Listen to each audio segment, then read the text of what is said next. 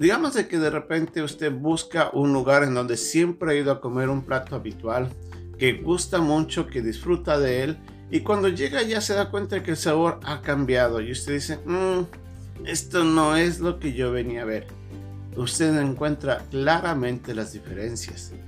Pero cuando vuelve a disfrutar del mismo alimento o de ese plato que tanto deseaba con el mismo sabor, usted dice, esto es exactamente lo que quería puede encontrar las diferencias. De la misma manera, nosotros podemos darnos cuenta de que sí hay diferencia entre el remordimiento, o como Pablo llama, la tristeza del mundo, y el arrepentimiento o la transformación genuina que el creyente recibe eh, o realiza cuando Dios obra en su vida. Y vamos a darnos cuenta en este pasaje las diferencias que Pablo menciona. Y de esta manera nosotros vamos a darnos cuenta cuando una persona genuinamente por obra de Dios ha entrado en arrepentimiento o solamente se encuentra en la tristeza del mundo. Es nuestra lección de hoy día, aquí en un momento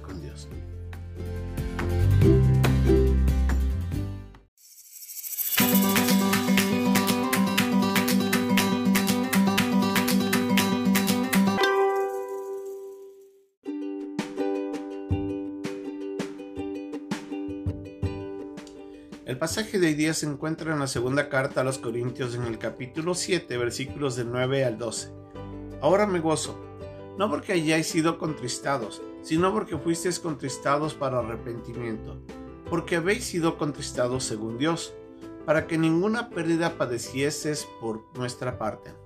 Porque la tristeza que según Dios produce arrepentimiento para salvación, de que no hay que arrepentirse, pero la tristeza del mundo produce muerte. Porque aquí, esto mismo de que hayáis sido contristados según Dios, ¿qué solicitud produjo en vosotros? ¿Qué defensa? ¿Qué indignación? ¿Qué temor? ¿Qué ardiente afecto? ¿Qué celo? ¿Y qué vindicación? En todos os habéis mostrado limpios en el asunto.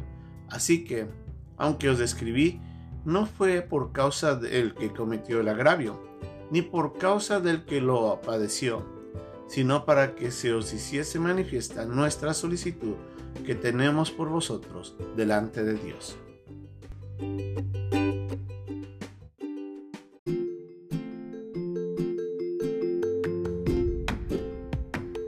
Ya hemos mencionado en las lecciones anteriores que Pablo había estado llamando la atención a través de las cartas a los hermanos en Corinto la primera carta había tenido el propósito de, llevar a los hermanos a cambiar su vida a causa de la manera como ellos estaban aceptando a aquellos que estaban en pecado, aceptando a los falsos maestros.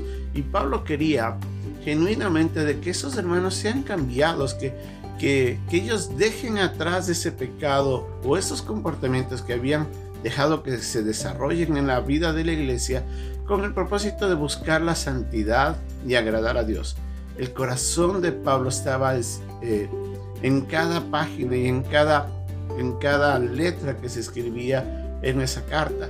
Pablo estaba derramando su interés sincero para buscar el cambio de los hermanos.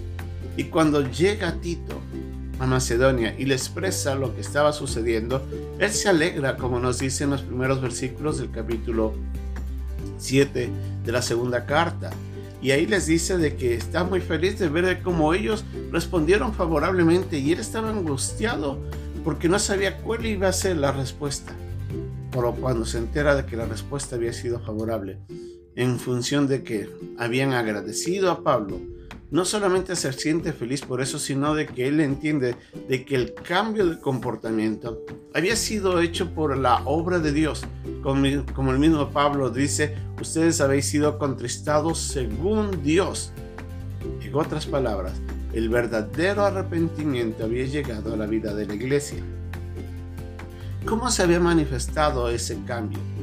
Como nos dice en otras traducciones, los hermanos habían decidido de una vez y para siempre restituir el nombre de Pablo, puesto de que aún el nombre de Pablo estaba en duda y estaba en tela de, juicio.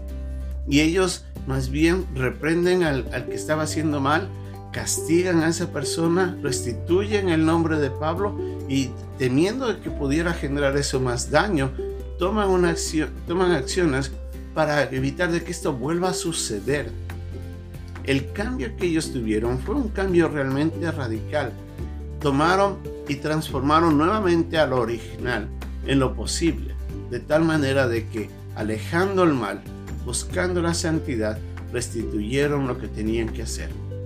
Ese cambio solamente se genera cuando Dios obra sinceramente en el corazón de las personas y lleva, nos lleva a nosotros a entender de que hay un pecado, que ese pecado nos ha alejado de Dios y ha hecho daño en nuestras relaciones con los demás y tenemos que alejarnos del pecado, eh, tener un sentimiento adverso en contra de ese mal que cometemos constantemente y buscar de esta manera, al acercarnos de Dios también, restituir nuestra relación con los demás. Y de esa forma nosotros podemos mostrar de que hay un arrepentimiento genuino.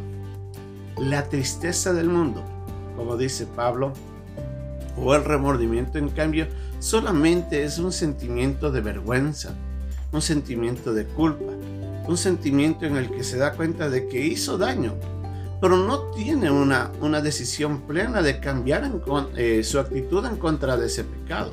O sea, entiendo que hice mal, pero de gusto todavía del mal, de gusto de lo, de lo malo que ha hecho. De alguna manera me siento atraído y todavía no me siento eh, completamente convencido de que ese mal me hace daño a mí y continúo haciendo lo mismo.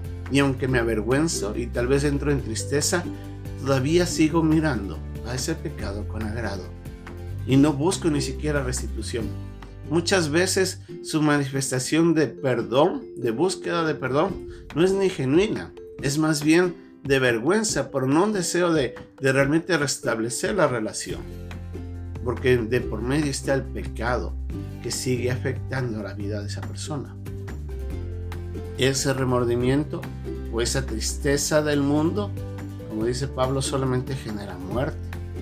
En otras palabras, no, no favorece en nada, solamente lleva a las personas a alejarse de Dios, alejarse de los demás y llevándole nuevamente hacia el pecado. Uno puede evidenciar en la manera como esa persona realmente toma decisiones radicales en frente de ese pecado.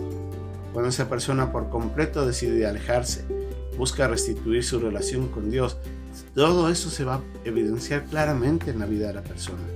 Pero cuando alguien solamente eh, avergonzado por lo que le hicieron, se siente en ese momento incómodo, pero después sigue volviendo a hacer lo mismo, nunca se ha arrepentido de corazón. Eso es importante para nosotros entender. Juan el Bautista utiliza una frase muy evidencial que dice de que tenemos que ser frutos dignos de arrepentimiento cuando les hablaba a los fariseos, en la manera como ellos tenían que realmente manifestar de que deseaban cambiar sus vidas y acercarse a Dios de todo corazón. Un arrepentimiento sincero es producto de la obra de Dios cuando Él a través del Espíritu Santo convence a la persona del pecado. Y es la palabra de Dios la que le confronta y le hace ver lo indigno del pecado, le hace ver lo horrendo que es el pecado y le lleva a aborrecer a la persona ese pecado que comete. Le lleva a mirar con desagrado esa actitud y decide no volver más porque entiende de que es horrendo, que es desagradable y que daña su vida y su relación con Dios y con nosotros en ese instante el arrepentimiento es sincero y busca, si ha cometido algún agravio, restituir ese agravio. En cambio, el remordimiento no nos lleva a ese extremo. Nos deja solamente con un sentimiento de, de tristeza momentánea, proseguimos en pos del mismo acto. ¿Cómo está su vida? ¿Cómo enfrenta usted los pecados que están haciéndole daño? sigue en pos de ellos y cuando lo encuentran haciendo ello, usted sigue igual, solamente se entristece por no ha cambiado, entonces usted necesita un arrepentimiento. Si usted se ha arrepentido, usted va a cambiar. Usted va a alejarse y va a buscar la manera en que Dios le ayude a alejar por completo ese pecado y no volver a hacer daño, ni a, ni a su relación con Dios, ni a usted mismo, ni a su relación con los demás.